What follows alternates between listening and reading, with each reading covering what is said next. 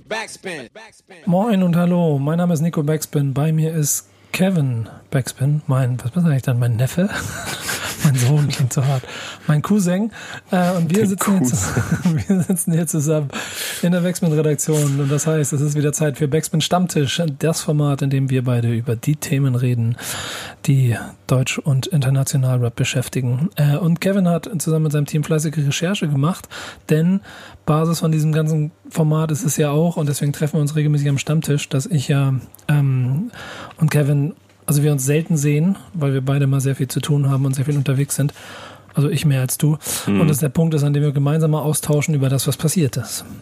Richtig, mit anderen Worten, kurzer gesagt, ich hocke den ganzen Tag im Büro und Nico, Nico macht den spaßigen Teil dieses, dieses komischen Medienhampelmannsberufs. Ja, ich mache diesen mega coolen, der, wo man die ganze Zeit Fotos überall macht und so. Ja, genau. Nee, ich kann nicht, ich habe noch ein Meeting. Ja, genau. Ich bin jetzt auch raus, Meeting. Ich komme, ich weiß nicht, ob ich heute noch reinkomme. Nee, ich habe noch Business Lunch. Ja, hatte ich gestern, war gut. Wow. Ja, habe ich auch zwei Fotos von gepostet. Entschuldigung, kann ich bitte die Rechnung haben? Äh, ja, genau. Dann kann ich mir mit dem Bewertungsbeleg, sehr wichtig. So einer bist du, ne? Steuerlich, ja klar, steuerlich absetzbar. Machst du das per App?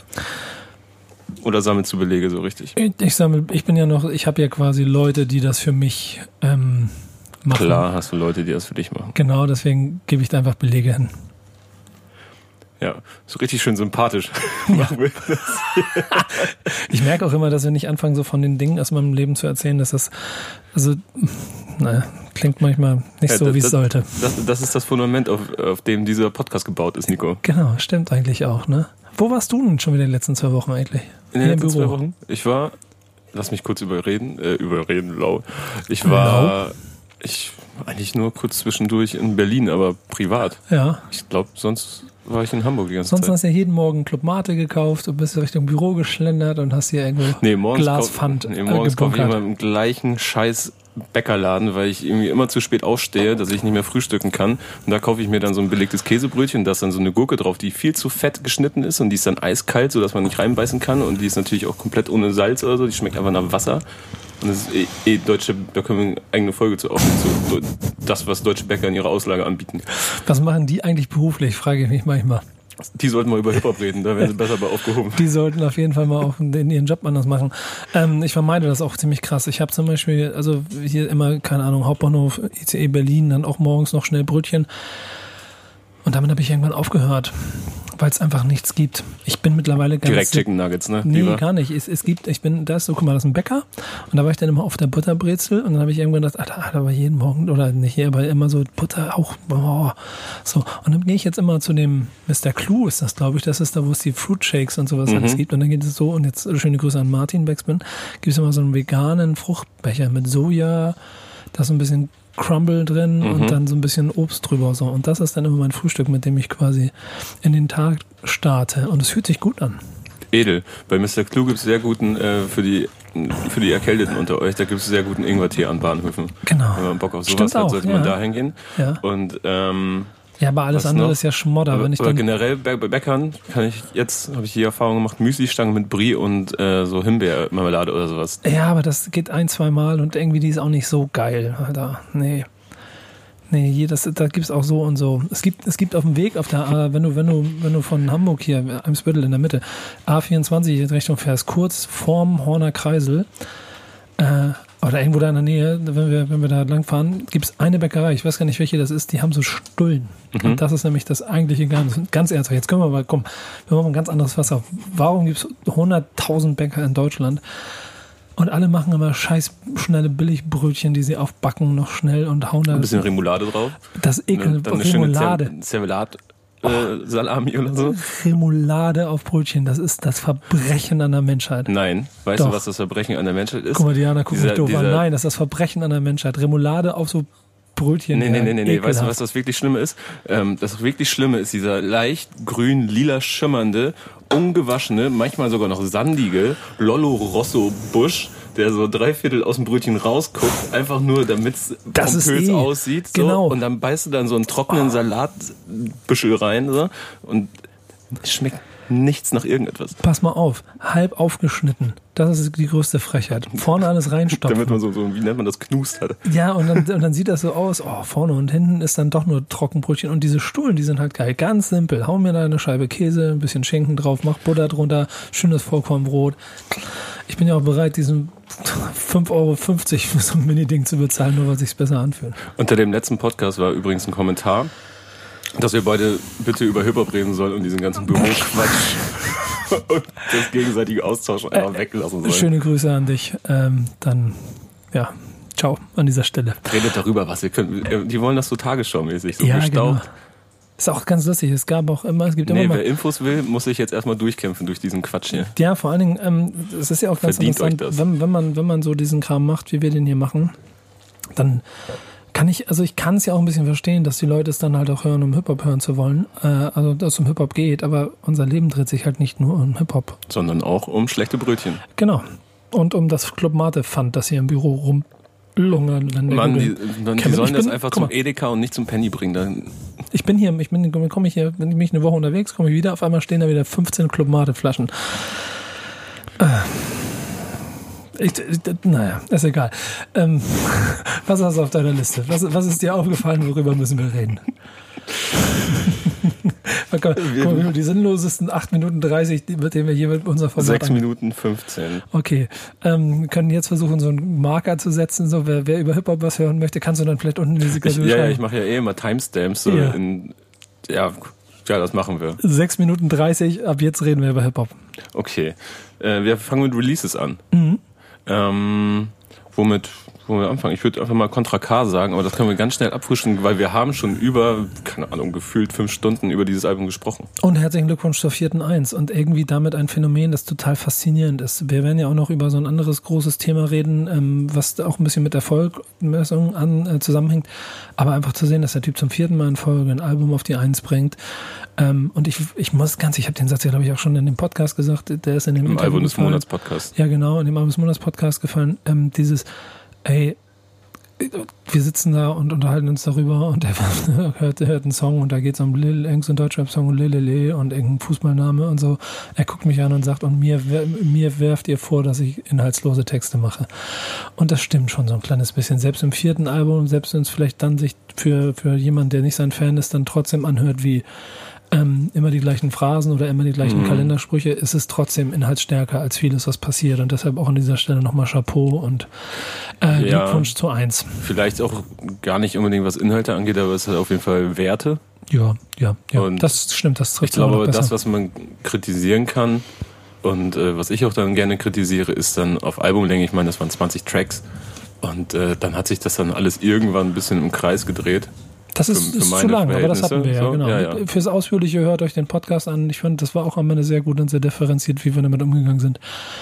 Äh, eine Stunde 50 gefühlt. Ich weiß gar nicht, wie lang das Ding am Ende war. Irgendwas zwischen ein und zwei Stunden, ich glaube anderthalb Stunden oder Ja, so. siehst du. Also, und ähm, das Haben ist ganz lustig. Mich haben so ein paar Leute das, daraufhin das Ding angesprochen und haben mich gefragt, ob man Album des Monats, ob man das Album auch nicht vorher gehört haben sollte. Und ich habe ein bisschen drüber nachgedacht. Ich glaube, es ist schon cleverer.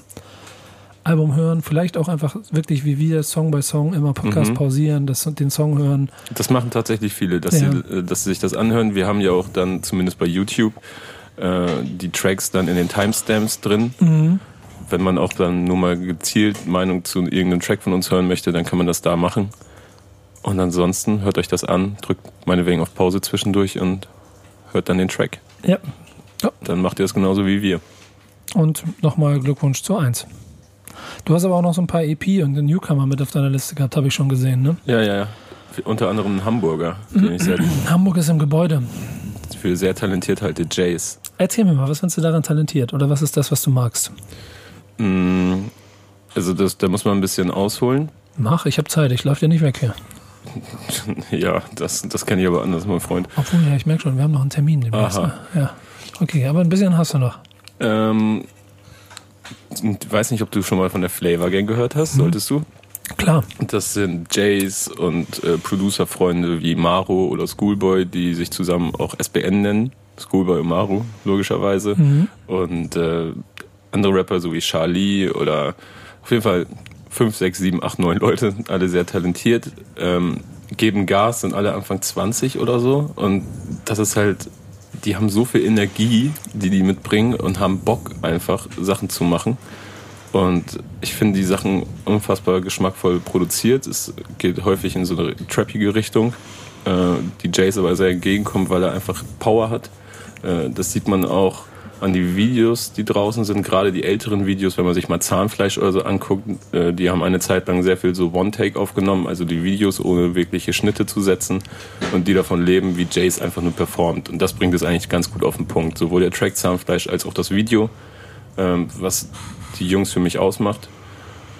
Und wenn man mal auf einer Live-Show war, dann sieht man das auch, wie diese Power halt sich überträgt auf andere junge Leute. Also es ist ein sehr junges Publikum aber alle haben Bock zu feiern und auszurasten. Es ist eigentlich ein einziger Moshpit die ganze Zeit und Schoolboy macht die wahnwitzigsten Adlibs auf diesem Planeten, glaube ich, live. Er würde jedem Konzert gut tun, einfach nur, wenn er so mit auf der Bühne stehen würde. Und äh, ja, Jace hat jetzt eine EP veröffentlicht, die Picnic EP, die äh, ich gehe einfach mal davon aus, so ein bisschen äh, eine Brücke schlagen soll zu irgendeinem Projekt, das ein bisschen tiefer greifender wird. Er hat jetzt zwei EPs rausgebracht. Ich denke mal, jetzt als nächstes steht ein Album an oder vielleicht ein größeres Mixtape oder so. Und da bin ich mal gespannt, weil bislang waren es immer nur so meistens Representer oder Tracks über Themen, die eher weniger wichtig sind in seinem Leben, würde ich mal behaupten. Äh, ich denke mal, dass er irgendwann mehr von sich erzählen wird. Ich, durfte glaub, auch schon mal so die eine oder andere Demo reinhören von Tracks, die eventuell auf dem Album landen werden. Und äh, ja, ich freue mich auf jeden Fall drauf. Hm, ich, ich, bin da auch gespannt. Wenn ich, ich verstehe schon und sehe schon, wenn ich mir das anhöre, was, was so die Faszination daran ist, also warum man da was drin sieht. Ähm, finde die Songs ganz gut, mhm. aber noch nicht so. Da ist noch Luft nach oben. Genau, noch nicht so ausgereift, dass sie mich jetzt irgendwie umhauen. Ähm, manchmal ein bisschen random, aber das Talent, das verstehe ich schon so, was, welche Hoffnung man da quasi reinsetzt. Sehe da dann aber so ein, ähm, wie soll ich das sagen, so, ein, so einen interessanten Wegkreuzung, an der er ist, weil von dem, was er da macht und wie sich das so alles anfühlt, könnte ich mir vorstellen, dass das ein Kandidat ist, der auf jeden Fall ein ganz gutes Album machen könnte. Mhm aber eigentlich aus seiner Generation heraus und dem, dem Position, wo auch in seiner Karriere ist, eigentlich überhaupt nicht ein Album denken darf, sondern eigentlich in Singles denken müsste, damit er dem Markt entspricht. Und genau diese, diese Schere, ich bin mal gespannt, jetzt aus ja. der Entfernung betrachtet, wie die damit umgehen in dem Camp. Ja, da bin ich auch gespannt. Vor allen Dingen, weil er zwar jung ist, aber ich glaube, jemand ist, der trotzdem so an, an Hip-Hop-Werte, sag ich mal, festhält. So, es gibt, glaube ich, auch irgendwo eine Zeile von ihm, wo er sagt, so, äh, rede nicht von Respekt, ich habe gezollt. Äh, und ich mag seinen Humor einfach. Also er sagt auf einem neuen Track Wonka, sagt er, glaube ich, äh, bin so Hip-Hop, ich gebe Frauen einen Check und keinen Kuss. Mhm. Das, ist einfach, keine Ahnung, ist genau mein, Freest äh, mein, mein Humor. Ja, da waren auch noch so ein paar andere Zeilen, an denen ich mir schon wieder überlegt habe, oha, wenn da jetzt irgendwie die, die Diskussion über Textilen losgeht, dann könnte es auch ihm da an der einen oder anderen Stelle ein kleines bisschen um die Ohren fliegen. Aber ich bin mal gespannt. So, ich bin insgesamt gespannt, wie der sich so, also wie der sich aufstellen wird und was da passiert. Also jemand, mit dem er jetzt schon ein, zwei Mal zusammengearbeitet hat, ist Oji Kimo. Der ja. hat auch eine EP rausgebracht, eine, eine Boom Bap EP. Und da ist es ja, ähm, guck mal, letztes Jahr war die, war die EP Skype. Genau. Ähm, das war alles schon so ziemlich gut und da wurde auch ziemlich viel gleich quasi drin gesehen. Und ich habe die ganze Zeit so ein bisschen das Gefühl, da, da, da, fehlt noch der eine Schritt. Da geht noch ein Tick mehr. Mhm. So. Das Album ist ja schon angekündigt für Winter. Genau. Und jetzt hat er mit der Boom WP aber mal gezeigt, dass es noch eine weitere Facette mehr gibt. Ähm, das kann sehr, sehr spannend werden. So. Ich bin gespannt. Ich suche ja immer noch nach dem deutschen Kendrick Lamar. Und ähm, der braucht ja auch ein bisschen, der braucht ja auch ein bisschen, bis er dann da ist, da wo er ist und so, aber.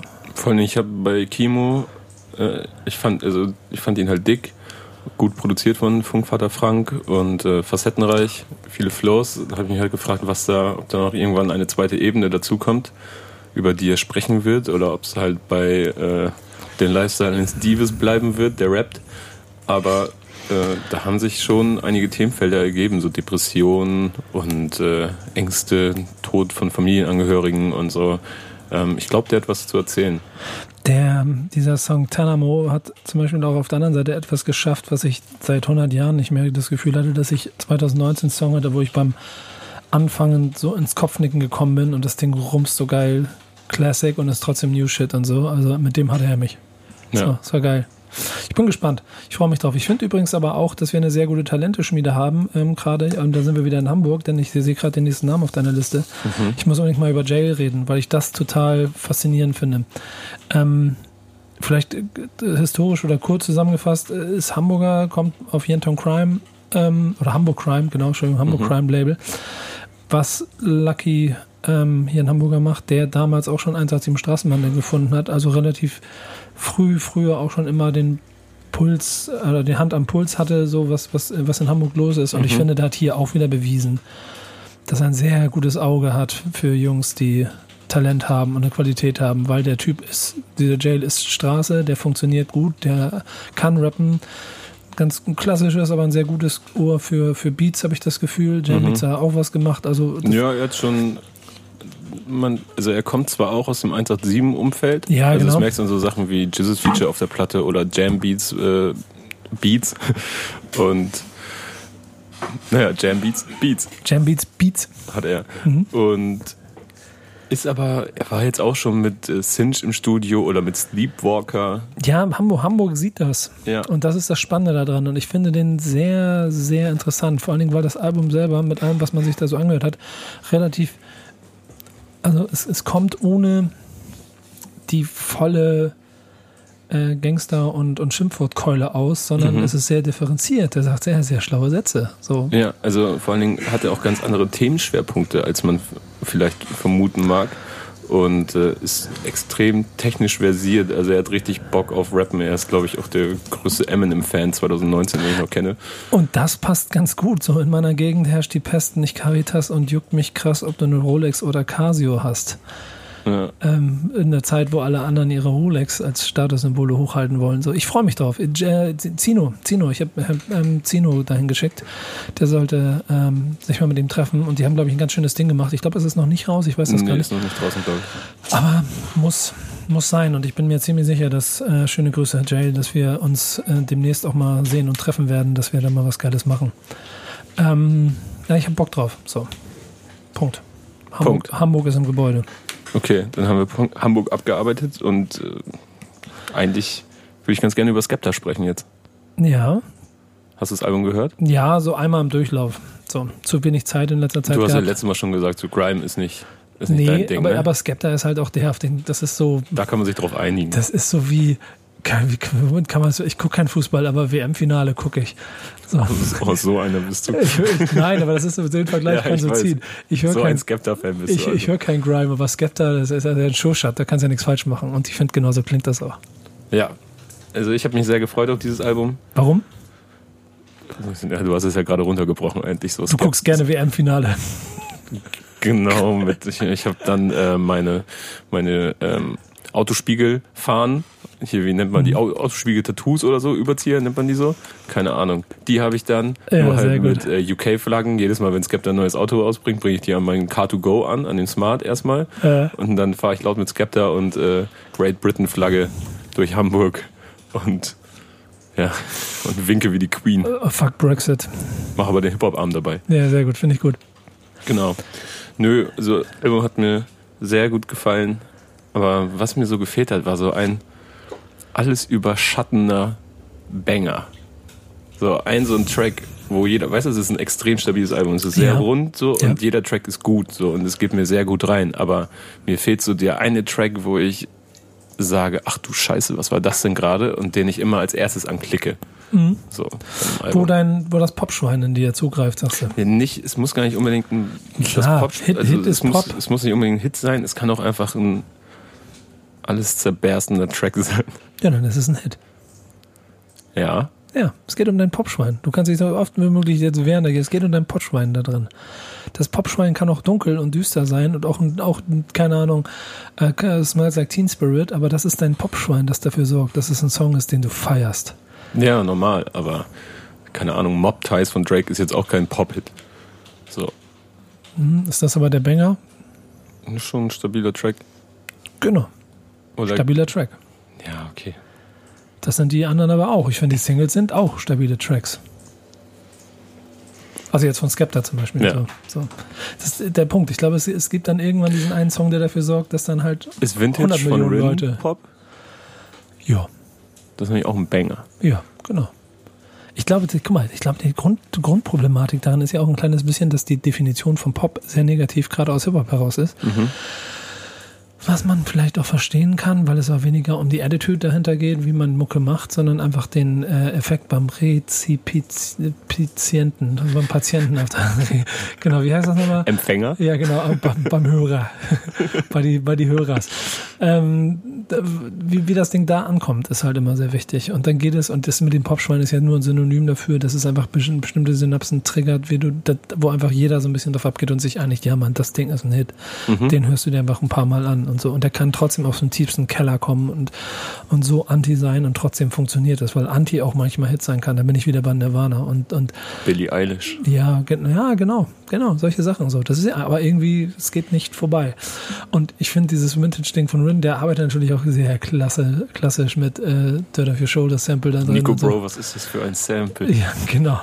Kann ich dir sagen, mein Gott. Wenn du es nicht weißt, ich erkläre es dir. Ähm, aber ähm, Ich stell mir vor, wie alle so Produzenten, die so auf, ähm, auf beatstars.com oder so ihre Beats anbieten, auf einmal panisch und nach irgendwelchen alten Jay-Z-Tracks gesucht haben, geguckt haben, welche Samples kann man halbwegs benutzen und direkt Type-Beats gebaut haben, Rin-Type-Beats. ist mir, also mir ist auf der anderen Seite aufgefallen, dass es irgendwie ein, ähm, wie soll man sagen, so angefangen bei dem, was oder Shindy so ein bisschen gemacht hat. Und ich musste, es, es gibt ja bestimmt noch Vergleiche, die wir auch international noch dazu ziehen können. Aber wir haben gerade einen Switch in Es geht zu den merken. 2000ern zurück und Ja. das finde ich so geil. Ich habe es von Real Talk, ne? Also es klingt scheiße, aber ich habe vor zwei Jahren meine Freunde, die Mucke machen, zugelabert, dass sie 2000er Mucke machen sollen. Also So, hast du das alles äh, quasi angeleiert, was gerade Genau, passiert? meine Freunde, das sind Shindy und Rin. Ja, es war alles, es war quasi deine Idee. Genau. An dieser Stelle jetzt die Möglichkeit, wir können gucken, ob wir den PayPal-Link von Kevin mit in die Kommentare hauen können, dass wir dann, dass ihr dann ein Danke an Kevin schicken könnt. Oder sonst jetzt einfach in die Kommentare, danke Kevin, das reicht auch aus, dann weiß er Bescheid, dass ihr zugehört habt und dass ihr euch auch so darüber freut, dass Kevin der Grund dafür ist, dass wir jetzt den Sound haben, der samplebasiert Richtung 2000er geht. Gern geschehen. Ja, So mehr habe ich noch nicht zu sagen. ja. Ja, aber, guter Song. Doch, ich muss Was hast du denn sagen. gedacht, als du das erste Mal dieses Sample gehört hast? War das, war das direkt so eine Majestätsbeleidigung? Klar. Der Jay-Z, was? Klar, dicker Rin, was, was, Jungs, was, Was, macht ihr? was Das will der ist rothaarige. Junge da? Was macht ihr so? Aber ja, am Ende des Tages funktioniert ganz gut. So. Aber mit den Zeilen so kein Dancehall, keine Franzosen-Klischees oder so, Hat dich das gepackt oder fandest du das so ein bisschen geheuchelt? Kann ich dir noch nicht sagen. Das hängt nicht an einem Song. So, mein, mein Bild von Rin, ich bin nicht Zielgruppe, ich Mhm. beobachte das, ich bin fasziniert von dem, was da passiert, verstehe auch verschiedene Sachen sehr gut, warum sie funktionieren und bin jetzt natürlich genauso, wie soll man sagen, reserviert klingt so hart, aber so, ne? Beobachtend sitze ich da und gucke mir an und freue mich mal rüber über einen Song, der so funktionieren kann. Und der war samplemäßig natürlich einer, der mich gekriegt hatte. So, ich finde auch diese Genie-Nummern da alle ganz spannend so. Ja. Und dann ist es wieder ein bisschen näher an meinem Gefühl als, also ich werde einfach nicht mehr, ich kann mir nicht vorstellen, dass ich mehr der große Freund werde von Pink Dreadlocks tragenden Oh, das hat doch nichts mit der Musik zu tun. Young, doch von der Gesamtästhetik Youngs und Littles werde, die irgendwie im Gesamtpaket versuchen, einen Lifestyle-Film zu kopieren, der sich für mich Mhm. 2019 als 40-Jährigen nicht so anfühlt, dass er nah bei mir ist. Ich glaube, das ist der entscheidende Punkt. Es geht ja nicht darum, dass ich das nicht cool finde, sondern Mhm. das ist der Lifestyle der Armen und Gefährlichen ist, der Jungen und, und, und äh, einer anderen Generation und ich das schon versuche, also auch da wieder nachvollziehen kann, im, im, im, für mich erklären kann und sowas alles. Aber natürlich kriegst du mich ja inhaltlich schon viel mehr, wenn du die 2000er aufrollst und dann bist du ja in meinen 20ern. Ja, verstehe. Das ist einfach der Punkt. Ja, ich habe, wir werden gleich auch nochmal auf Rin zu sprechen kommen, bei den, bei den News. Äh, da habe ich was ganz Interessantes mitbekommen die Woche, aber Dann lass aber noch mal kurz in den USA bleiben, denn ich habe ja auch noch Denzel Ja. Curry gesehen und du hast Speedboat und du meinst aber eben so im Vorgespräch so, ah, Denzel Curry brauchen wir nicht drüber reden. Und der hat so, mich enttäuscht. ja, Deswegen warum? hat er nicht verdient. Weiß ich, ach, ich habe mir das Album, ehrlicherweise, ich, ich kann gar nicht sagen, dass er mich enttäuscht hat, weil ich mir das Album noch nicht gegeben habe. Ich habe aber die Singles und so vorweg Und ich äh, finde beide, ich finde beide geil. Ich fand die so sacklangweilig. Ja, ich verstehe mal genau. Dabei, weißt du, ich das habe ist so 0 nach 15 Trap 2019. Ja, aber es gibt so einen scheiß Effekt bei mir mittlerweile, den ich an manchen Stellen einsetze, der, einsetzt. Und das ist der, in meine Playlist packen. Ich habe so eine eigene Playlist mir da Und vorbereitet. dann einfach tot hören, oder? Und, nee, und gedanklich halt nicht an Hamburg 18 Grad Regen zu denken, sondern mich so ein bisschen in so einen Vibe zu bringen. Und damit habe Du ich. trappst nach Miami. Ja, so, ja, Los Angeles, so Ocean Drive oder so und dann Mhm. 25, 26 Grad und, und dann Power 106 und dann 26 Werbespots und so und Calls in von irgendwelchen ähm, Mummies und, und, und Ja gut, und wenn ich Typen. gerade mit einer Shake Shack, Shake Shack Tüte auf dem Ja, Longboard genau. Richtung Strand fahre, dann geht mir der Song auch besser rein. Und den Effekt, den baue ich mir quasi selber. Den hatte ich zum Beispiel am Wochenende, als ich hier durch Hamburg gefahren bin. Äh, Wetter gut, so, und dann funktionieren die Songs.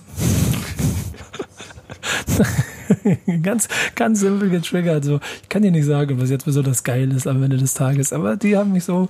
Und dann habe ich da diesen Speedpost-Song habe ich gefeiert und fand ich gut. Und wahrscheinlich habe ich damit alles, was ich fünf Minuten vorher erzählt habe, schon wieder ad absurdum geführt. Aber den Song fand ich gut. Mhm. Wirklich? So. Ja, aber fuck you, pay me. Ach, du fahren im Wind. Der, ge- genauso ist es ja auch, also ich finde zum Beispiel diesen, diesen Song, Aber ähm, hast du mitbekommen, dass er so ganz viele alte Sachen gecovert hat?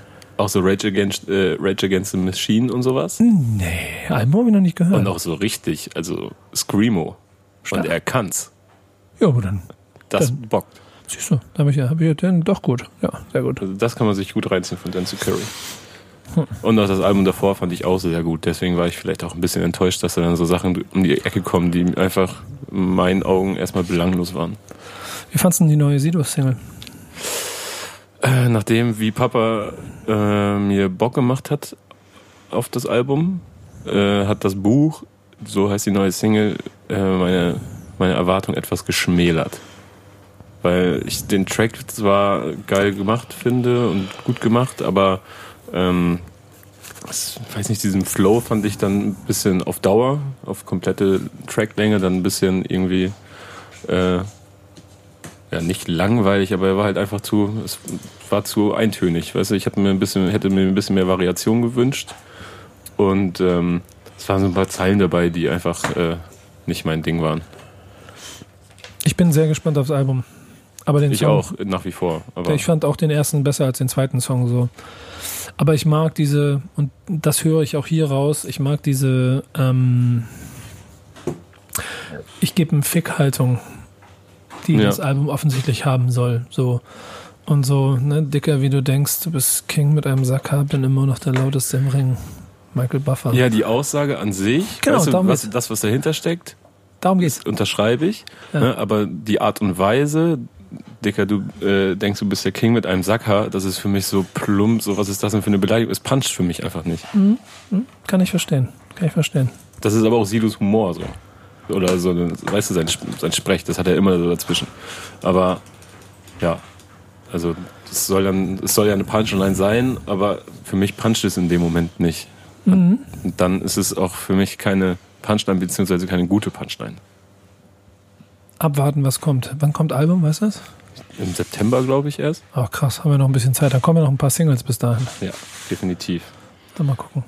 Und Wenn ich mich zum Interview mit ihm treffe, dann nehme ich die Frage mit und erzähle ihn ja, also ganz gut, aber die zweite Single, da meinte Kevin auch, Junge, Junge, Junge. Mal gucken, was er sagt. Und dann sieht man auf einmal hinter der Kamera einen nervösen, nervösen Typen, ungefähr 1,80 Grad, auf einmal, auf einmal vom Handy hochguckend. Hä? Ja, genau, irgendwie sowas. So stelle ich mir das ungefähr vor. Und dann Ich muss ja jetzt zurück ins Büro. ja, genau. Und dann die Angst des unkritischen Hip-Hop-Journalismus, der da wieder ihm vor die Füße gefallen ist. Einmal Kritik geäußert und sofort auf die Fresse. Und direkt, scheiße. Ja, der kickt immer direkt so bei mir äh, finanzielle Angst. Ja, genau. Apropos finanzielle Angst. Ähm, es gibt ja schon ein Hauptthema, über das wir reden müssen, das auf jeden Fall auch sehr groß geworden ist. Ähm, Ja.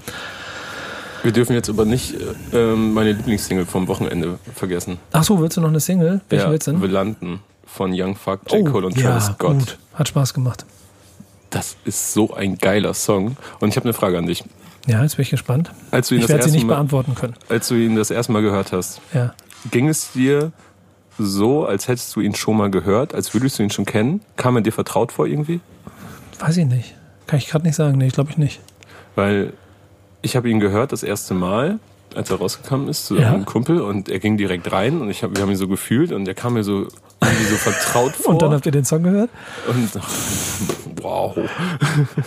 Das ist Und, schon äh, mal eine Steilvorlage. Ja, ja. Und äh, dann meinte auch meine Mitbewohnerin Luisa, das Schöne Grüße, Luisa. macht die beste Sahne-Rolle der Welt. Ja. Und da meinte so, dass ihr der so vertraut vorkam, als hätte ich ihn schon mal gehört. Und dann ist es mir auch aufgefallen, dass ich genau das gleiche Gefühl hatte und dass ich ihn deswegen so gerne mochte. So, und es ging so, als würde ich ihn schon seit zwei Jahren kennen. Und dann habe ich mir ein bisschen drüber nachgedacht und ich glaube, das kommt, Weil es ein Hit ist. weil der Beat, ja, weil es ein ekelhafter Hit ist, und der Beat aber, das ist für, für niemanden der drei ist das ein krasser Ausflug. So, der könnte auf jedem Album von den jeweiligen drei Interpreten einfach sein. So, der ist von Team Minus produziert, der auch Middle Child von J. Cole produziert hat. Ähm, Young Fuck macht sein Ding, wie man es kennt. J. Cole macht sein Ding genauso, wie man es kennt. Nur mit der Ausnahme, dass er, glaube ich, zwei oder vier Zeilen Autotune dazwischen hat, was wahrscheinlich einfach so der Gag ist, weil es auf einem Young Fuck Album äh, sein wird oder auf einem Young Fuck Projekt. Und Travis Scott macht auch sein Ding. Die machen alle genau ihr Ding. Da war keiner große Ausflüge und da werden auch nicht irgendwelche komischen Zeilen abgewechselt, sondern es kommt einfach der erste Part, J. Cole, dann kommt Travis Scott, dann kommt Young Fuck und jeder macht sein Ding und hat nichts mit der anderen zu tun gefühlt. Und für jeden ist es ein Heimspiel. Ja, ja. Das ist dann aber auch, ja, das, mag stimmen. Ich glaube, den Effekt verstehe ich auch. Den habe ich wahrscheinlich auch gefühlt, weil es dann so Schurschat-mäßig ist. Du kannst nicht viel falsch machen. Das, das heißt aber auch, dass die Halbwertzeit des Songs jetzt nicht unbedingt darauf gemacht ist, dass wir den in fünf Jahren noch hören. Das muss man mal sehen. Aber ähm, grundsolides, funktionierendes Produkt. Ja, und wird wahrscheinlich auf irgendeinen, da müsst ihr euch mal Marvin's Room angucken bei uns auf dem YouTube-Channel. Ja, mach Äh, das bitte, der mach hat- das bitte auch mal häufiger. Ich feiere den so für das, was er da aufbaut. Gerade ist eine Schande, dass sich das so wenig Leute angucken, weil das echt so gut ist, was Marvin da in seinem Raum macht. Ja, das ist tatsächlich. Ja, Da hat er auf jeden Fall aufgedröselt, weil dieser Song wurde ganz, ganz, ganz, ganz mystisch angekündigt und äh, da hat er das alles so ein bisschen erzählt. ja, geil. So, jetzt sind wir bei den News. Ja, du musst noch ein bisschen an die Überleitung ü- arbeiten, mein Junge. Ja, jetzt habe ich so lange ausgeholt, dann dachte ich so, fertig einfach. Ja, bitte. Ja. Wir haben übrigens immer noch keine Einspieler. Nee, wir brauchen immer noch. Einspieler, ne? Ja. Aber Aufgabe war es ja von dir, nochmal ähm, vielleicht einen Rap-Freund deines Formats, äh, deine, deines, deine, deines Formats und deiner Vorliebe zu finden, der uns was einspricht. Ja, ich habe da einen Sinn, Ja, aber der ist meist sehr schlecht zu erreichen. Obwohl er genug Handys hat. Ähm, hey, ich, ich spreche das nicht ein. nein, nicht du. Nicht du. Ja. Ein Freund von uns, auch aus Hamburg. ja, ja, sehr gut. Den siehst du später. Kannst du mal fragen. Ja, mache ich. Beim Fußballspielen mit Milo. Ja, ja, machen wir. Ähm, Ich habe gerade die Nachricht gekriegt, dass du mitkicken musst. Ich? Hm, Nee, Leute. doch, musst du. Nee, Doch, musst mitspielen. nee. Doch. Da, also da wird, geht einfach leider nicht. Ich habe leider Bänder, die nicht mehr für die Halle gemacht sind. Ja, ein bisschen ins Tor. So. Auf gar keinen Fall. Ich habe Nico, ich habe Verantwortung. Ich habe hier zwei frische Praktikanten sitzen, die müssen eingearbeitet ja, werden. okay, schade. Oh, jetzt sicher, Diana hat gesorgt. Guck mal. Guck mal, Diana. Guck mal, was sagst du, Diana? Diana, brauchen wir noch einen oder? Ja, okay, du musst doch mitspielen. Das ist dieser, das ist dieser langweilige Bürotalk, den niemand von uns hören möchte. Ja, ich weiß, ich weiß. Ich muss das nur ganz kurz mal nebenbei klären. Was mit unseren beiden äh, neu mit Teammitgliedern? Guck doch mal, ob der von denen einer kicken kann. Live seid ihr dabei, wie uns gerade ein Spieler abgesagt hat. Wir hatten nämlich, also wir haben einen Platz, jetzt wird's lustig, wir haben einen Platz für den, den Kick, das werdet ihr ja demnächst auch bei Backspin TV sehen. Team Millionär gegen Team Backspin verlost über Instagram. Und dieser Typ, ähm, der den Platz gewonnen hat, hat jetzt original eine Stunde, anderthalb Stunden vor Anpfiff abgesagt mit, abgesagt, weil er sich da ein Bein gebrochen hat. Oh, Emre. Ja. Emre aus Bergedorf, wenn du das hier hörst, ne, er hat so stabil abgekickt in seiner Videoperformance, womit er sich beworben hat. Es ist so Und bitter, er hatte Alter. so Bock, oh Gott. Hat sich sein Bein gebrochen. Gute oh, Besserung. Oh, das finde ich traurig. Ja, gute Besserung. Und jetzt brauchen wir noch einen Spieler. Und wenn ihr das hier hört, ist schon durch, aber mal gucken. Ihr werdet sehen, ob wir jemanden gefunden haben. Ach, früher noch. In die Soccerhalle sind wir mit, mit zwei Autos gefahren, haben gewonnen. Ja, genau. Mal gucken. So, Ähm, zurück zum Thema. Ja, Jetzt, äh, Arett von Rin. ah, okay, Track. das ist dein Thema. Alles klar. Genau, der wurde, der ist diese Woche auf sämtlichen Streaming-Portalen sowie auf YouTube verschwunden. Einfach aus dem Nichts. Wurde gelöscht. Der war ähm, seit 2017, äh, der war auf dem Eros-Album drauf, also dem Debütalbum von Rin. Und seit 2017, als es erschienen ist, gab es eigentlich äh, immer mal wieder Debatten über diesen Track. Auch in allen Sexismus-Debatten, die seitdem aufgetaucht sind, wurde er immer wieder gerne erwähnt, weil Rin da unter anderem ähm, propagiert, dass äh, Sex und Kondom doch viel geiler ist. Und es ist ja okay, weil er liebt sie. Und der Höhepunkt war dann eigentlich, äh, machen wir Liebe, Babe, im Bett, dann schreist du Arrêté. Also jetzt A, war das grammatikalisch falsch, was er da macht. Und B heißt Arrête, äh, hör auf, stopp, sowas auf Französisch. Das heißt, so, machen wir Liebe im Bett und du sagst nein, so, scheißegal, es geht weiter. So, weil, mhm. ne, und deswegen wurde er sehr viel kritisiert und jetzt ist dieser Track verschwunden. Weißt du warum? Ich habe Elvia geschrieben und ich habe auch dem Label geschrieben, aber keine Antwort erhalten. Ah. Ich gehe davon aus, ehrlich gesagt, dass es von Künstler- und Managementseite aus passiert ist, weil hätte Spotify jetzt irgendwie im Rahmen größerer Sexismusdebatten im deutschen Rap äh, diesen Song jetzt einfach entfernt, dann hätte es A irgendwie Mitteilung gegeben und B, glaube ich, wäre es größer geworden, diese Mitteilung. Und dann wären halt auch noch ganz andere Tracks auf dem Prüfstand gewesen. Mhm. Ähm, ich weiß nicht, ob sie ihn jetzt einfach so, ob das so gewollt war, ihn still und heimlich quasi verschwinden zu lassen oder ob das andere Gründe hat, aber ich gehe ehrlich, also meine Wunschvorstellung wäre so eine Selbstreflexion einfach. So, Rin ist ja auch ein junger Typ. Vielleicht hat er sich jetzt zwei Jahre später gedacht, hm, möchte ich dann vielleicht doch nicht mehr so mit in Verbindung gebracht werden. Ja, kann sein, ne? Da waren auch Zeilen drauf, wie du gehörst mir wie, wie einem Araber. So, solche Geschichten. Oh, fast das Mikro umgeklatscht. Ja, ähm, interessant. Wir müssten auf jeden Fall noch mal eine weitere Quelle dazu bekommen, um mal ein kleines bisschen mehr zu verstehen, warum das passiert. Vielleicht gibt es irgendwann noch mal eine Verkündung dazu oder irgendeine Information. Die Tatsache, das spricht aber schon dafür, dass vielleicht auch die Kritik an dem Song dazu geführt hat, dass die Leute das jetzt, ähm, also dass da was passiert ist. So, ja. mal gucken. Aber ansonsten kann man jetzt gar nicht mehr so viel mehr dazu sagen. Es ist aber eine interessante Richtig, Erkenntnis. Es ist einfach nur eine News, so, wo ja. man jetzt leider ohne Statement nicht so viel zu sagen kann. Vielleicht hat das auch mit dem äh, Asta Festival in Paderborn zu tun, wo jetzt diese Woche bestätigt wurde, da hatte Crow letztes Jahr starke Probleme. Da gab es ah, eine Debatte okay. wegen Crows sexistischen Bedingungen für das Booking beim Asta Festival in Paderborn war, dass er den Song auch von den Streamingdiensten runternimmt. Und da hat er gesagt, okay. Mach ich, Jungs. nee, das wird es nicht gewesen sein, aber ähm, trotzdem gut, dass Festivals auch mit, Augen, mit offenen Augen. Ja, okay, ja, ja, sehr spannend. So. Ey, ist eine Frechheit. Nächster, nächster Büro-Rent, das ist jetzt hier 20 nach 1. Und jetzt kommen die ersten hier schon mit dem Essen reingelaufen. Äh, das ist eine Frechheit. Ich habe Hunger. Benny, machst du mir eine Portion fertig? So ist nichts. Oh, Schande. Das ist die von gestern. Ah, guck mal. Tja. Schande. Egal. Ach, guck mal, gleich. Der alte Food-Blogger da. Weiter, was hast du auf der Liste? Was war dir, was war dir noch wichtig?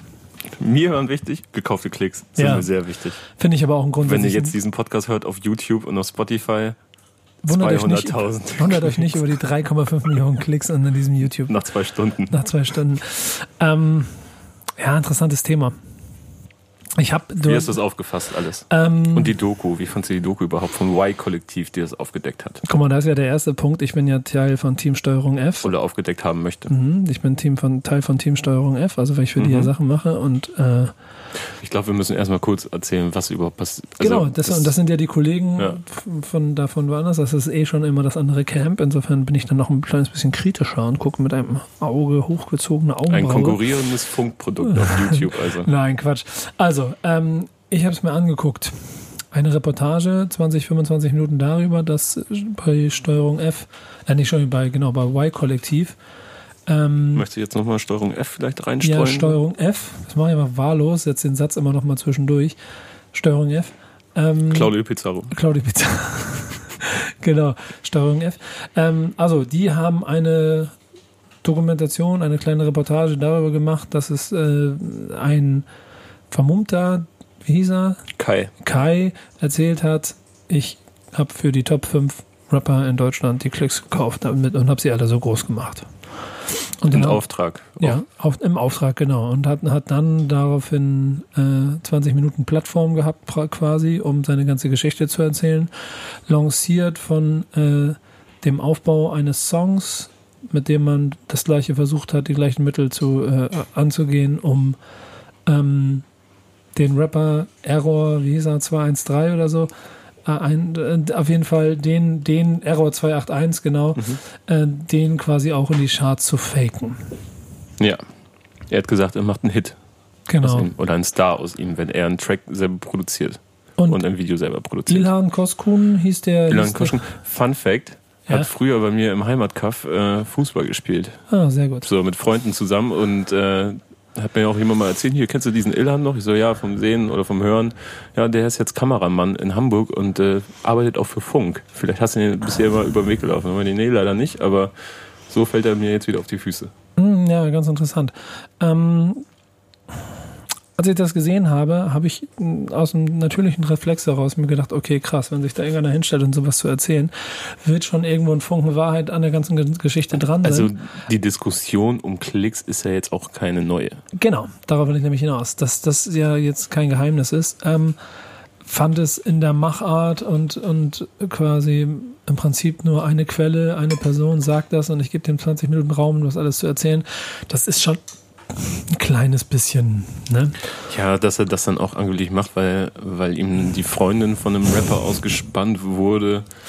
Das macht das auch alles alles ein bisschen dubioser und naja, ne? Also Vor allen Dingen macht, macht es das auch ähm, vom innerlichen, also vom, auch vom Gesamtprodukt so ein kleines bisschen sehr angreifbar. Interessant war dann, finde ich, wie das Netz oder vor allen Dingen auch die, vor allen Dingen die, die, die Anführungszeichen Stars, die damit zu tun hatten und auch Labels sich geäußert haben. Natürlich hat jedes, jedes Label, also vor allen Dingen die direkt angesprochenen, das war halt Groove Attack, aber generell sich alle klar davon distanziert und von einem fairen Wettbewerb gesprochen. Ähm, Qatar selber hat ja groß und breit sich dazu geäußert und hat, äh, ich glaube insgesamt sogar zwei, also zumindest ein, ein 13-minütiges Statement weiß ich noch, also das ziemlich ausführlich war, wo er versucht, alles zu widerlegen. Ähm, und dann aber auch so Leute wie Sammy Deluxe, der sich dazu geäußert hat. Äh, Jan Delay hat sich dazu geäußert. Aber auch, und das war der letzte interessante Punkt für mich, so auch Debo hat da ja ein bisschen mehr zugesagt. Ähm, was ein insgesamt ganz interessantes, rundes Bild zur Sache gegeben hat. Und mein Tenor bei allem ist so, ich glaube jetzt nicht, dass man aufgrund eines Y-Kollektiv-Berichtes per se jetzt Qatar und Groove Attack oder Qatar und seinem Label da ähm, sofort zu Gericht ziehen muss, Verurteilung, Feierabend, Mhm. ähm, weil dann am Ende allein schon die Verkaufszahlen von der Mero-Tour zeigen, dass es schon den einen oder anderen gibt, der offensichtlich anfängt, sich die, oder die Musik in der letzten Zeit gehört hat und deshalb bereitwillig auch 5000 Leute in eine Halle bringt, um ein Konzert zu füllen. Ähm, also da passiert ja schon was. Nichtsdestotrotz, und das ist Aber es sind halt auch, ähm, jetzt am letzten Freitag kam ja auch wieder ein neuer Track von Mero Mhm. raus, Malediven, wo man auch sagen muss, einfach, sorry, aber diesen Track, der Track wurde gefühlt schon viermal ausgekoppelt. Mhm. So, es ist einfach, es sind nur andere Worte, aber die Hook ist eigentlich eins zu eins die gleiche, Ja. wie zum Beispiel bei Baller los. Mhm. Ähm, und da sind Screenshots, da kann ich jetzt leider nicht sagen, wie echt die sind oder nicht, weil ich äh, selber nicht äh, so früh am Start war, als bei YouTube der Track hochgeladen worden ist. Äh, aber da gab es Screenshots, wie es nach 28 Sekunden nach Upload schon äh, 130.000 Aufrufe gab. Und das hat, das hat nicht mal ein großer Filmtrailer so. Mhm. Ne, also, aber ob diese Screenshots jetzt echt sind oder nicht, es sind ja viele Trolle natürlich auch unterwegs, gerade bei Themen wie diesen. Ich glaube, da kommt nämlich noch ein zweiter wichtiger Faktor dazu, dass man nicht vergessen darf, dass Musikindustrie schon ihr ganzes Bestehen lang jeden Trick genutzt hat, um Zahlen zu verbessern und Charts zu manipulieren und die Position des Künstlers zu verbessern. Das hat Debo nämlich auch ganz gut auf den Punkt gebracht und da gehen auch meine Gedanken so ein kleines bisschen hin, dass sobald du ein Schlupfloch hast und die Möglichkeit hast, etwas zu machen und dass du versuchen wirst, diese Chance zu nutzen, um Die den Vorteil zu schaffen. war ein Schlupfloch. Ach, das geht schon früh. Das geht in den 60er Jahren los mit Abnahme und den Zahlen von den, also den Rückläuferzahlen von, von CDs, die dann einfach nicht mit angegeben wurden und damit Verkaufszahlen nach oben geschnellt sind, obwohl nur eine von zehn Platten verkauft wurde, aber man hat halt Mhm. angegeben, man hat zehn von zehn Platten verkauft. Ähm, und bis heute. Und das wird halt dadurch, dass du im digitalen Zeitalter einfach jeden scheiß Code knacken kannst und überall etwas bar, was fingieren kannst, ähm, es ist alles ein bisschen einfacher. Und da sind natürlich so, so gerade so Streaming wie Spotify, Spotify gefragt. Wenn jemand in der Lage ist, also rein technisch, auf der einen Seite in der Lage ist, 100.000 Accounts zu erstellen, mit denen er ähm, einen Song streamt, Ja. So, dann ist das technisch einfach facto machbar. Und dann kannst du da an der Stelle nicht viel dagegen machen. Dann ist auf der anderen Seite die Frage, wie du als Streamingdienst oder dann noch GFK mit diesem Thema umgehst. Und was bedeutet das eigentlich für die Karrieren da drin? So, also wie ja, gesagt, die, die GfK versucht das ja natürlich auch zu überprüfen. Mhm. Und äh, in dem Fall von Error 281 ist es auch geschehen und da haben sie gesagt, dass von diesen 100.000 Streams, die der Song letztendlich erzeugt hat, äh, nur 6.000 gezählt worden sind. Mhm. So, weil da oder Auffälligkeiten festgestellt worden sind. Allerdings stand die GfK jetzt dort natürlich auch extrem im Fokus. Nee, ich glaube, das ist aber vorher passiert. Oh, okay. Ich glaube, das ist schon während der Reportage passiert, wenn ich es richtig verstanden habe, dass diese, dieses, diese Lösung also okay. quasi schon während des Prozesses war und nicht erst nach Veröffentlichung. Mhm. So. Okay, verstehe. Ähm, das macht es schon auch wieder dann glaubhafter. Okay, aber es ist natürlich extrem schwer, glaube ich, vor allem, wenn man sich mal anguckt, wie viel so rauskommt am Wochenende. Und es wurde auch betont, betont, dass es mitunter sehr schwer zu erkennen sei, weil unter diesen Fake Plays halt nicht nur eigens dafür erstellte Spotify oder Streaming-Accounts äh, notwendig sind oder da sind, sondern auch eine Vielzahl an gehackten Accounts. Diese, also zum Beispiel dein Account oder mein Account könnte, könnten diese Klicks mitgenerieren. Mhm. Und das ist dann natürlich noch schwerer nachzuvollziehen. Ähm, was ich ganz witzig fand, aber war natürlich Reaktionen aus dem Umfeld von Rappern, so wie Flair zum Beispiel, der direkt wieder laut war, wie man ihn kennt. Ähm, von wegen, er habe es schon immer gewusst und schon immer gesagt, dass Rapper Klicks kaufen. Und daran besteht für mich ehrlich gesagt auch kein Zweifel, dass es Künstler gibt in jedem Genre, auch im Rap, die sich sowas natürlich aneignen. Ja, und du kannst es halt nicht, vielleicht manchmal nicht beweisen. Und du tust dann auch manchen Leuten Unrecht, obwohl sie vielleicht auch einfach einen sehr guten Erfolg gefeiert haben. Das ist ein verdammt schwieriges Feld. Ich fand, die, äh, fand zum Beispiel die, die Aktion so rund um, was Jan Delay dann gemacht hat, erst auch ein kleines bisschen sich darüber lustig machen. Stimmt, da dann, wollte ich nochmal dich nach deiner Meinung zu fragen. Wollte ich gerade sagen, um dann, um dann ähm, aber danach in die Solidaritätsbekundung zu gehen. Auch einen sehr interessanten Punkt. Denn ich fühle auch so ein kleines bisschen, was er da meint, dass man an irgendeiner Stelle auch einfach mal. Ich glaube, du musst es nochmal kurz zusammenfassen. Ähm, klar machen muss, dass es eine Hip-Hop-Szene ist. Äh, Zusammenfassung ist, Jan Delay hat das ganze Thema mitgekriegt, hat sich dann zuerst äh, ein bisschen hämisch darüber geäußert, so wie Sammy Deluxe auch gemacht hat und hat danach dann aber in einem großen, hat den Tweet wieder gelöscht und hat danach in einem großen Instagram-Statement gesagt, dass es ähm, nicht chemisch und nicht verbittert klingen soll und er deshalb das gelöscht hat, weil es eigentlich um eine Szene geht und er deshalb findet, dass man auch einfach mal Hip-Hop-Szene first denken soll und wir sind eine, eine, eine Bande und sowas früher und das darf nicht verloren gehen und deswegen hat er jetzt einfach mal Props für die ganzen Leute ausgerufen. Äh, und ich mag den Faktor zum einen, kann ja. aber auf der anderen Seite auch immer so ein bisschen verstehen, dass man vielleicht nicht pauschal ähm, Absolutionen vergeben darf. So, mal gucken. Das kann, kann ich ja, selber noch nicht ganz genau sagen. Ich habe so. hab dieses Statement nämlich auch gesehen, wo er sich dann entschuldigt und sagt so, ja, war Quatsch, war verbittert und so. Ja. Und ähm, einerseits fand ich sehr stabil, dass er dieses Ansagevideo gemacht hat an Rata ja. und, ne, und, und, gesagt hat, man muss äh, am Werte festhalten und äh, die Hip-Hop-Kultur, die muss zusammenhalten und so weiter. Dann allerdings kam ein ein Punkt von ihm, den ich seltsam fand und nicht richtig, wo er gesagt hat, ähm, da muss ich halt weiter, äh, weiter im stillen Kämmerlein mit meinen Jungs äh, mich über Dinge beschweren, die bei uns passieren und ablästern sozusagen, aber ich muss es ja nicht öffentlich machen, sagt er, weil wir haben ja, weil ich möchte der Hip-Hop-Szene nicht schaden. Aber ist das dann der richtige Weg, so wieder alles, was, was ein, also seiner Meinung nach zum Beispiel oder meiner Meinung nach oder deiner Meinung nach falsch läuft, das dann wieder nur zum Schutze der, der Hip-Hop-Gemeinschaft, äh, das dann nur zu Hause. Auszusprechen ich, und nicht ich, öffentlich. Ich verstehe, was, ist, er, was ich, ist das? Nee, ich verstehe, was er sagen will. Und ich finde, das, das ist ein Punkt, wo wir uns auch in den letzten Wochen so ein kleines Also ich bisschen, verstehe auch den Punkt, aber, ja, aber das kann man doch nicht so lösen. Da, ich, lass mich jetzt mal kurz dazu meine, meine Ausführungen zusammenfassen. Ich, ich, ich sehe den Punkt, den er davor hatte, weil es ein bisschen um dieses gemeinschaftliche Gefühl geht, was verloren gegangen ist in den letzten Jahren. Aus der Generation, aus der er kommt, da war es groß. Danach ist es große Industrie geworden. Und wir führen ja ständig aber den Kampf extern greift intern an, intern muss sich positionieren. Wir haben kritische Themen, wir müssen gucken, wie wir mit denen umgehen. Aber, und das ist halt der andere Punkt, man darf über das Ganze nicht an der Stelle vergessen, dass wir immer noch eine, eine Community, eine, eine Szene sind. Und ich glaube, im Kern. Wir sind eher zehn kleine Szenen. Nee, ähm, ja, nee, ja, ich verstehe schon, was du meinst. Natürlich hat, das haben wir auch so ein Fett Tony, sieht sich nicht mit, mit, ah ja, keine Ahnung, wem auch immer, 187 oder wem auch immer Ja, im die gleichen sitzen nicht im Boot. gleichen Boot, aber in der gleichen Flotte. Ja, genau, genau. Da bin ich wieder bei dem wunderbaren Hip-Hop-Baum von, von, äh, von Bass.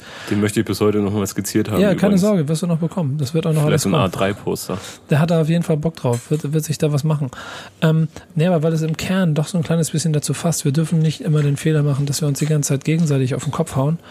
Äh, auch weil man per se Themen kritisch sehen muss, man muss sie manchmal auch aus der Szene heraus ähm, verstehen und vielleicht nicht pauschal Verurteilungen mitnehmen, weil sie von außen kommen. Ja, aber weißt du, mal kommen die Kritik von außen, aus dem Feuilleton oder aus, aus von sonst wo. Und dann heißt es immer, ja, ihr habt ja keine Ahnung von dieser Szene, ihr wisst gar nicht, wie das funktioniert.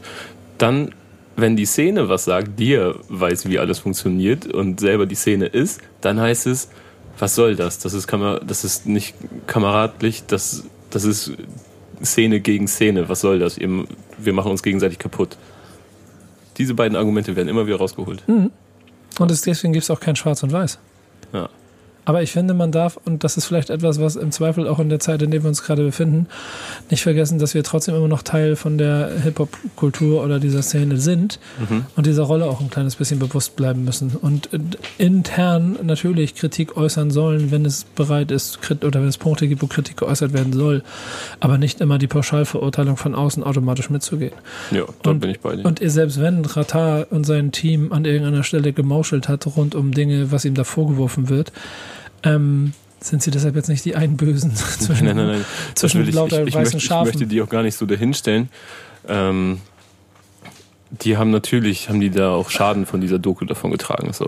Ja. Auf jeden Fall. Und es ist sehr schwer, sich dagegen zu wehren.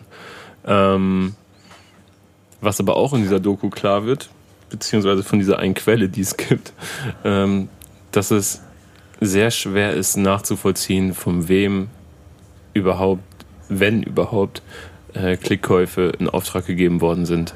Das muss nicht vom Label kommen, das muss nicht vom Management kommen, das kann auch, also ich könnte jetzt Klicks kaufen für irgendeinen, was weiß ich, UFO-Song, weil ich es ihm gönne oder so. das Weißt ist du? ja schon der nächste Punkt. Ne, Damit das ist einfach auch, nur eine PayPal-Überweisung und ein Link, den ich angebe, gebe, welcher, welcher Track denn bitte jetzt boomen soll. ja, Ne? Deswegen es ist sehr schwer nachzuvollziehen. Das kann auch irgendein ein, äh, Kumpel gewesen sein von irgendeinem Künstler, der dachte, er tut ihm einen Gefallen. Oder halt auch nicht.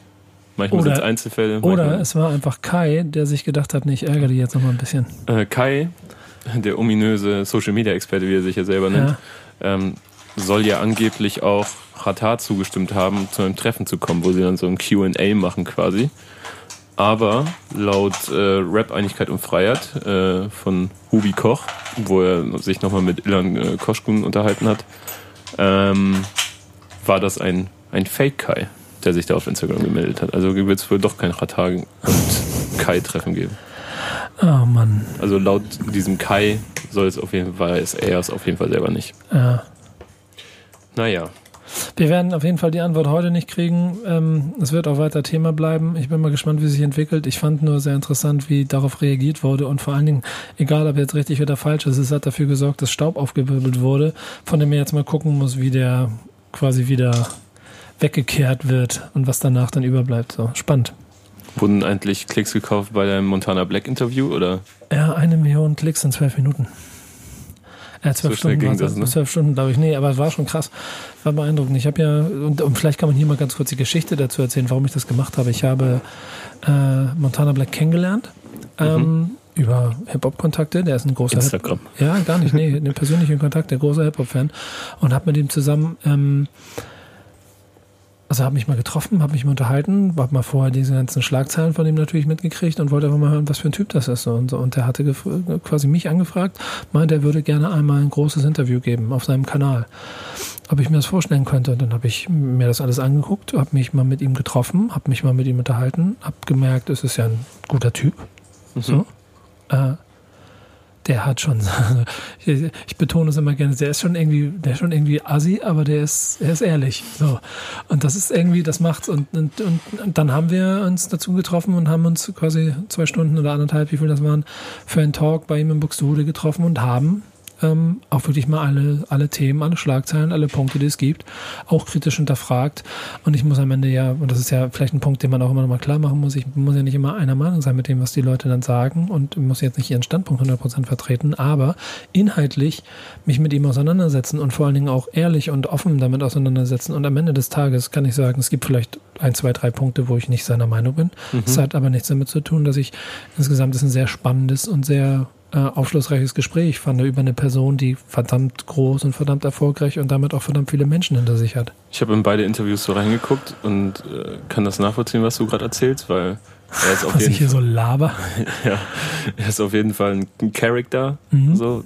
Ähm, ich habe mir das jetzt aber nicht zu Ende reingezogen, weil diese ganze YouTube-Twitch-Welt, das ist, äh, also da bin ich teilweise mit in Berührung, aber eigentlich juckt mich das nicht großartig.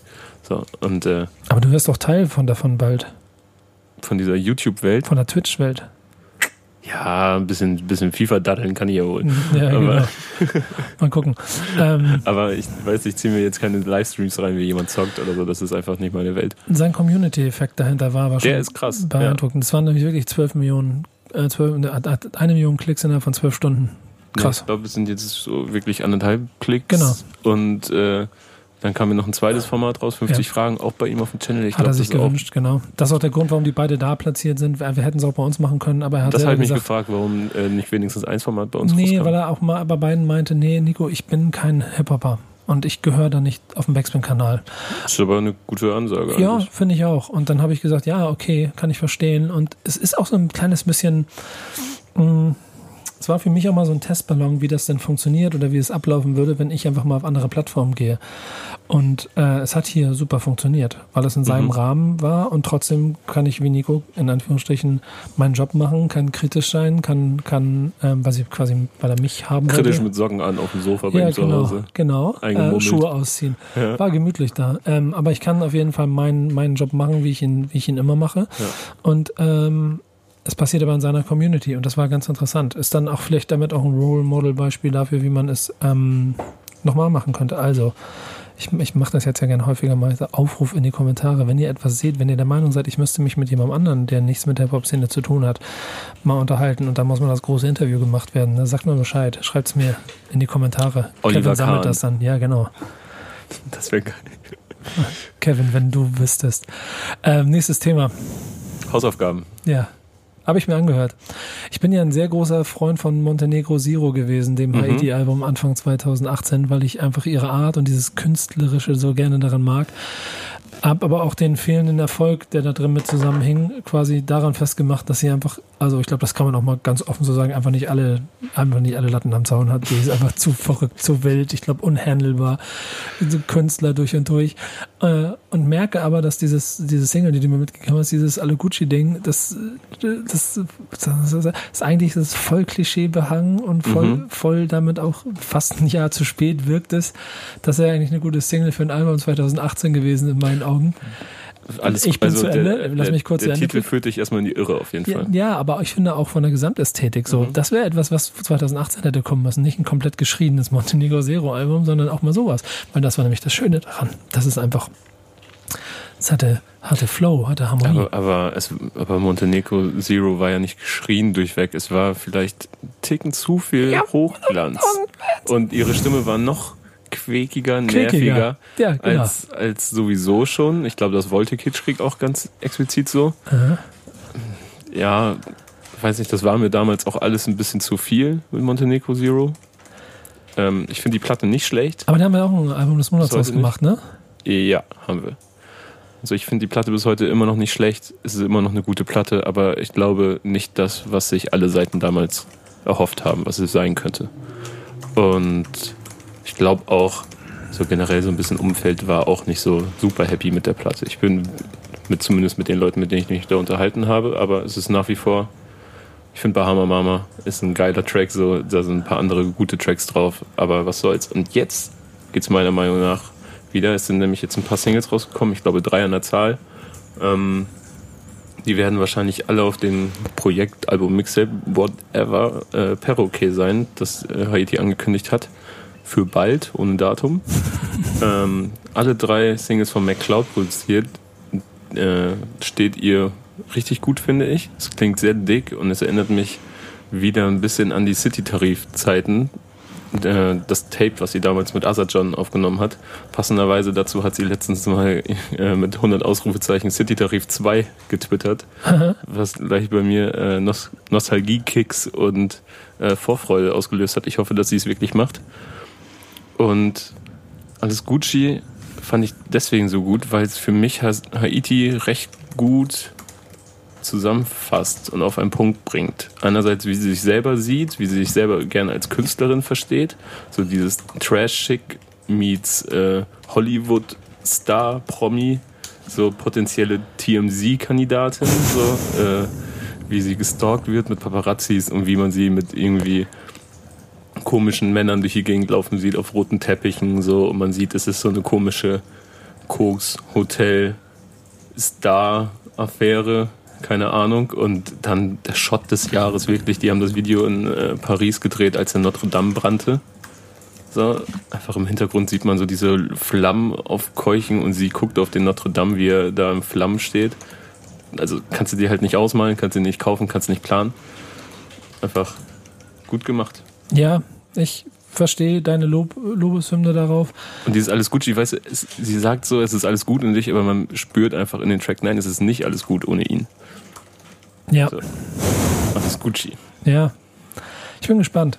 Ich bin ein kleines bisschen vorsichtig. Ich warte ab, was passiert. So. Ich lasse mich bei ihr im Moment gerne davon abholen, dass ist der so. wa- künstlerische Wahnsinn, der vielleicht an vielen Ecken ein Tick zu komplex gedacht ist, Mhm. irgendwie kompatibler für jedermanns Ohren wird. Man muss schon rein eintauchen, um das zu verstehen, was Ja, du auch siehst. Safe, natürlich muss man das. Aber für diejenigen, die es gemacht haben und denen es jetzt so ein bisschen wie mir ging, dass Monte Nico Zero so ein bisschen nicht das war, was, was sie erwartet haben. Mhm. Ähm, Gerade nachdem es so pompös, yo, jetzt kommt jetzt mit Kid und alle waren so, ach du Scheiße, was kommt jetzt? Ähm, und dann das ATM-Mixtape war dann auch nicht so ganz meins. Ähm, und jetzt geht's wieder für mich in eine Richtung, die ich persönlich sehr gerne mag an ihr. Und äh, deswegen Mhm. wollte ich drüber reden. Ich habe dir was anderes mit auf den Weg gegeben. Ich habe dir Kinderzimmer Productions von 1996, das Gegenteil von Gut ist gut gemeint. Ja. Und ich weiß, ich weiß genau, warum du das ausgesucht hast. Ähm, weil er da am Anfang sehr vorausschauend, Textor muss man sagen, der Rapper der beiden, der Producer ist quasi Moro, ähm, davon erzählt, dass so jemand von ihnen ihn von der Seite angeschnackt hat und gesagt hat, ey, ich weiß, warum es bei euch nicht läuft. So, eure Hosen müssen enger werden, ihr müsst euch voll tätowieren, ihr weißt du, eure, Mhm. eure Musik ist eigentlich total egal, Hauptsache das Konzert geht ab, so die Leute müssen Spaß haben, so keiner muss auf die Musik achten oder auf die Texte hören, so ihr müsst ein bisschen blenden halt. Und äh, das ist ganz geil, dass sie 96 schon genau diese Inhalte haben und das Rap heute genau so ist. So wie sie es vor über 20 Jahren schon äh, quasi gesagt haben, wie es äh, und als einen schlechten Vorschlag abgetan haben. So, ja, wir wi- wissen schon, dass wir es so machen müssten, um zu verkaufen, aber wir wollen nicht. So, und jetzt ist es halt genau so. Und äh, ja, inhaltlich gut. So, ich finde es auch geil produziert. So, das rumpelt alles. Ich glaube, das sind irgendwelche James Brown, äh, ja genau, Drum Samples von Funky Drummer von James Brown. So, das macht schon Spaß. So, die Bassline bockt, aber er rappt so anstrengend. Ich liebe ihn. So, dass diese lang verschachtelten Sätze Ja. und dann dieser Tribe Called Quest Flow so, und Das 1996, most underrated. Ich da, ich da find, muss man so genau hinhören Genau. und es ist sehr, also nicht, dass ich sowas auch gerne mag, so, ne? viel zu anstrengend für deine jungen Ohren und dein junges Hirn. Nein, das nicht, aber ich finde es auf fünf Minuten einfach mit diesem, mit diesem Dann sitzt jemand bei mir, denkt nach und nach, macht sich Gedanken, Hip-Hop, denkt und Hip-Hop Anfang 90er, wir rappen jetzt hier auch auf Deutsch Flow. So, ah, das ist schon ein bisschen anstrengend. Oh, ich mag das so gerne. Jedes Kinderzimmer Productions Album See, war eine. What you hear is not a test. Reverend Tulpi. Ja, nee. So gefühlt. Das Gegenteil von gut ist gut gemeint. Ein sehr schlauer Satz auch am Ende, mit dem jede der Geschichten beendet wird. In der Was, ersten. was mir besser reingegangen ist, war ein anderer Track, den ich dann zufällig danach gehört habe, ähm, ist Wir sind da, wo oben ist. ja. Den fand ich sehr gut. Ah, das wäre einer der nächsten gekommen, die ich dir nochmal vorgestellt hätte. Aber Ja, naja, okay. gut. Ähm, aber ich finde, ein Subjekt, ein Objekt, ein Prädikat, ähm, wiederholt das und du hast was Besonderes gesagt. Ja. Das ist nämlich der Punkt bei Kinderzimmer Productions. Und äh, geh mal ein bisschen über das, über das, deine, deine. Ich weiß ja auch, dass sie Legendenstatus haben. Nee, Moment, dass deine deutsche Vorurteile der 96er Sprachgebrauch und der Textform und sowas alles. Lass mich kurz bringen, dass das alles, leg das mal zur Seite. Das Mhm. sind auch alles äh, Totschlagargumente, die man Kinderzimmer Productions um die Ohren hauen kann. Aber sie sind nicht, sie sind insofern vielleicht nicht Legenden, sie sind most underrated aus der Zeit, weil Mhm. ähm, sowohl musikalisch quasi Modo da einfach krass sample-lastigen, jazzigen Sound gemacht hat, der, der war unheimlich trocken, der war unheimlich Untergrund, es war unheimlich deep. Die Ja. hatten auch hier und da Probleme mit Samples. Genau, so, genau. Die erste Platte wurde, glaube ich, vom Markt genommen, weil Genau. ein Sample nicht geklärt war. Ja, genau. Ja. Die Stranglers oder so waren das, glaube ich. Da war es irgendwie so ein, Und dieses- dann haben sie später auf Alben so, haben sie dann einfach so Samples weggelassen und Ja. sagen dann einfach, hier wäre jetzt Sample von so und so Ja, da genau. bekommen eigentlich. also, Naja, also die Mucke ist einfach krass nerdig. Das, ist, Ja. das ganze Ding war krass nerdig. So, es war das war immer schon alles. so Kinderzimmer und Keller Production Genau, wirklich, ne? ja, genau. Und ich fand aber Textor, und der Name war auch gut gewählt, war einfach der schlauste Texter. Mhm. Und der hat so viel sehr, sehr schlaue Sätze schon 1996 meinem jungen 18, 19, 20-jährigen Ich immer erzählt, mit denen ich sehr gut quasi damals durchs Leben gehen konnte und die mir bestimmte Dinge beigebracht haben. Ja, so, ja, wahrscheinlich ging es dir dann so wie mir, als ich mit 16 Prinz Porno gehört habe und dachte, hier, der erzählt noch was. Hm, Genau, und das Level von dem, was ein Text so erzählt, zu dem, was dann aber über die Zeit gekommen ist, weil da war dann noch mehr auch immer der Versuch, so einen Markt zu entdecken. Und Kinderzimmer hat das damals schon, das haben es nicht geschafft. Es gab zwei Alben, die so ein bisschen auf dem, ich glaube auf Main, also auf dem Major-Label-Basis äh, herausgekommen sind, aber das war nicht. Das ist nicht Major, was die gemacht haben. Und deshalb für mich bis heute, glaube ich, most underrated und trotzdem auch mit einer der wichtigsten Sachen, die ich aus dieser Zeit mitgenommen habe. Ja. Aber ja, du, aber du tust auch immer so, als würde mich das so, als würde ich sowas pauschal ablehnen, so diesen. Ja, du machst ja immer deine Witze über 90er Jahre Rap. Und Ich mache mich da ich, nicht drüber lustig. Doch, du machst dich ja selber lustig. Und deswegen habe ich dir übrigens den nächsten Song ausgesucht, genau für diese Basis. Der nächste Song, den du lernen, die Hausaufgaben für die nächste Mhm. Folge sind ähm, der Tobi und das Bo. Okay. Wir sind die Besten im Waschkeller-Mix. So heißt der Song. Ist auf dem äh, Gen- irgendwie Wir sind die Best-Offs, Genie und Wahnsinn liegen dicht beieinander. Auf dem Album, das ist so ein Best-Of-Album, da ist das der Bonustrack, der mit dabei ist. Okay. Wir sind die Besten. Hm. Ich hatte, ich hatte diese Woche so ein bisschen Schwierigkeiten mit der Auswahl. Mhm. Und ich gebe dir jetzt mal was äh, Internationales mit. Mhm. Ähm, Georgia heißt der Track. Ach, wir gehen auch international? Ich nicht ja, nur Deutsch? Ja, ich habe ich jetzt mal so gemacht, einfach weil. Okay, du bist, du bist dachte- der Chef hier im Ja, Ring. ich, will, ich will dir halt Sachen mitgeben, die die, mich wirklich interessieren. so. Okay, Und wenn ich gerade nichts Geiles finde auf Deutsch, dann gebe ich dir was anderes mit. okay. Ja, gut zu wissen. Dann, kann, dann bringe ich dir, dann nehme ich nächstes Mal was Französisches. Okay. Ähm, ich gebe dir Georgia von Kevin Abstract mit. Okay, den kenne ich, glaube ich, tatsächlich nicht. Äh, also du kennst seine Band, Brockhampton. Ja, ah, okay, alles klar. Ja. Er ist so quasi der Leader des Georgia, Mastermind da. dahinter.